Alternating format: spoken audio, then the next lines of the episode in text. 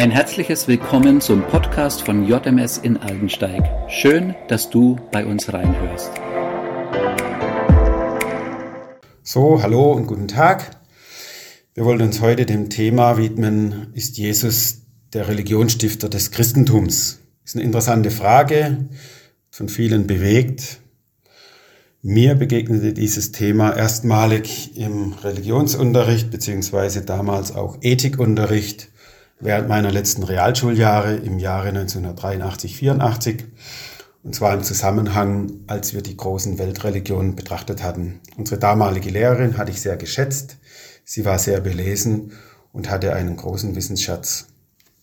Aber irgendwie hatte ich Verdauungsschwierigkeiten mit der Aussage, dass Jesus ein Religionsstifter gewesen sein soll. Zu der damaligen Zeit konnte ich aber nicht wirklich mit jemandem darüber reden, weil sich die wenigsten Menschen dazu Gedanken machten. Viele Menschen, so habe ich den Eindruck, werfen das ganze Thema Glauben an Gott mehr oder weniger so alles in einen Topf, so nach dem Motto, zu Gott führen eben verschiedene Wege. Jeder wählt sich seine Religion, die er durch seine Kultur her kennt oder die er sich selbst wählt. Hm. Nun blieb das Thema weiterhin ungeklärt für mich. Ich selber bin in einer gewissermaßen religiösen Freikirche aufgewachsen, wo es wichtig war, sich an gewisse Regeln zu halten, um Gott gefällig sein zu können. Es war teilweise sogar mit elitärem Denken verbunden, was ich aber damals noch nicht wirklich realisiert hatte, beziehungsweise noch keine biblische Erkenntnis dazu hatte. Ende der 90er Jahre hat uns, sprich meiner lieben Frau und mir, in Klammer, wir hatten ja geheiratet, zwischenzeitlich, Gott sich mehr und mehr offenbaren können, nachdem wir regelrecht Hunger am Wort Gottes, nämlich der Bibel, hatten. Und es stimmt, dass Gott sich finden lässt, wenn ich ihn suche. Dadurch konnten wir eine bemerkenswerte Feststellung machen, nämlich, dass Jesus der lebendige Gott, genauer der Gottessohn, ist, der sich als ein persönlicher Bezugspartner, ja regelrecht als ein Freund, sich mir zuwendet. In der Bibel, im Römerbrief 3, Vers 23 bis 24 nach Elberfelder Übersetzung heißt es, denn alle haben gesündigt und erlangen nicht die Herrlichkeit Gottes und werden umsonst gerechtfertigt durch seine Gnade, durch die Erlösung, die in Jesus Christus ist.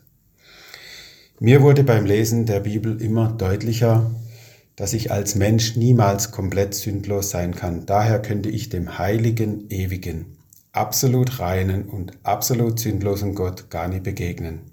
Ich würde regelrecht vor ihm vergehen.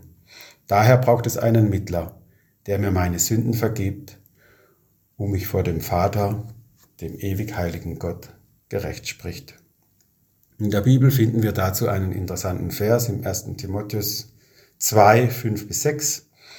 Denn einer ist Gott und einer ist Mittler zwischen Gott und Menschen, der Mensch Jesus Christus, der sich selbst als Lösegeld für alle gab, als das Zeugnis zur rechten Zeit. Nun schauen wir im Vergleich dazu ein religiöses System an. In einer Religion, egal in welcher, werde ich als Mensch erst gerecht oder anders ausgedrückt ein guter und gottgefälliger Mensch, wenn ich Leistungen und Opfer erbringe. Solche Leistungen können zum Beispiel sein Almosen geben, Geldspenden machen, sich mit guten Taten vor den Menschen beweisen, viel in soziale Arbeit investieren, ist natürlich gut und richtig, keine Frage. Oder aber auch, wenn es um Rettung von Tieren und Pflanzen oder auch Materie geht, die über die menschliche Rettung gestellt werden. Die Lüge, sofern sie zum Schutze des Systems ist, wird als legitimes Mittel benutzt. In einem religiösen System wird Gott häufig als ein erbarmungsloser Richter mit dem stets erhobenen Zeigenfinger dargestellt, vor dem sich die Religionsanhänger fürchten und somit permanent unter Druck stehen, ihm angenehm sein zu müssen und somit gezwungen sind, streng die Regeln der Religion zu befolgen. Auch elitäres Denken ist ein Merkmal von Religion, nämlich, dass andere Menschen, die meiner Religion nicht angehören, nicht ganz so gute Menschen sind wie ich oder gar als Ungläubige eingestuft werden. Ein ungläubiger Mensch hat infolgedessen dann auch keinen wirklichen Wert für Gott. Sprich, ich habe die Erlaubnis oder gar die Pflicht, diesen zurechtzuweisen, zu meiden oder gar zu bekämpfen. Dieses Symptom zeigt uns unter anderem leider auch die christliche Religion, die es ja offiziell seit ca. 1700 Jahren gibt. Religion zeichnet sich auch durch starke und autoritäre menschliche Persönlichkeiten aus, welche als Leitfiguren, zum Beispiel als Guru, Vorbeter oder das Papsttum und so weiter, Macht, Manipulation und Kontrolle über die Religionsmitglieder ausüben. Und die Religion strebt nach Zugewinn von Territorium und oder betrachtet auch Geld als ein wichtiges Statussymbol. In der Praxis heißt das zum Beispiel der Bau von großen, imposanten Gottesdienstgebäuden. Ebenso ist Korruption auch stark verbreitet. Nun, da gäbe es noch viel zu analysieren, aber das würde heute den zeitlichen Rahmen sprengen. Daher komme ich zum Schluss und fasse zusammen. Jesus ist für mich kein Religionsstifter, sondern genau das Gegenteil. Jesus hat die Befreiung aus Religion hervorgebracht. Er kam vor circa 2000 Jahren herab vom Himmel und wurde Mensch. Er kam als Vertreter Gottes auf die Erde. Er selbst führte auch einen absolut bescheidenen und einfachen Lebensstil. Er wurde in einem Stall südlich von Jerusalem, nämlich in Bethlehem, geboren und war ausschließlich Gott, dem Vater, gehorsam. Jesus sucht nicht Opfer, Kapital, menschliche Leistungsfähigkeit, er manipuliert nicht, sondern er sucht unsere Herzen, egal wo wir leben und aus welcher Kultur man herkommt. Er möchte mein persönlicher Freund, mein Herr und Heiland sein. Ja, er möchte in deinem und in meinem Herzen wohnen.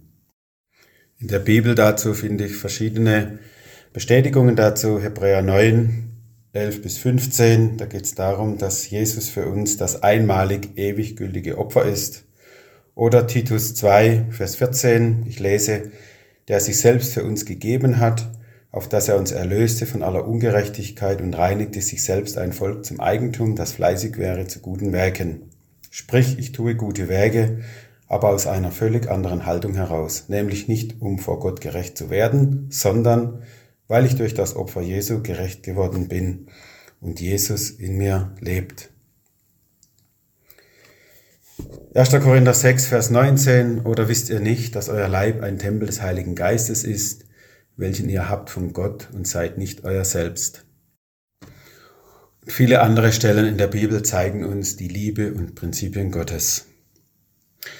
Ja, wie sagt man so schön, viele Menschen wollten Gott sein, aber nur ein Gott wurde Mensch. Und warum? Aus Liebe zu uns Menschen, zur Erlösung für dich und für mich. Und genau dieser Jesus segne dich behüte dich, gebe dir Kraft und Freude, auch in dieser Zeit wie jetzt, zum Durchhalten und zu wissen, unsere Identität ist nicht das Irdische, ist nicht Materie, ist nicht Religion, sondern unsere Identität heißt Jesus Christus, der für uns alle am Kreuz gestorben und auferstanden ist. Er gibt Kraft und Segen und Motivation Perspektive. Und das wünsche ich dir, das wünsche ich mir und uns allen. Danken wir dir, dass du der Weg des Lebens bist und danke dir, dass du alles gegeben hast und dass wir deine Kinder, deine Söhne und Töchter sein dürfen. Hab Dank. Amen.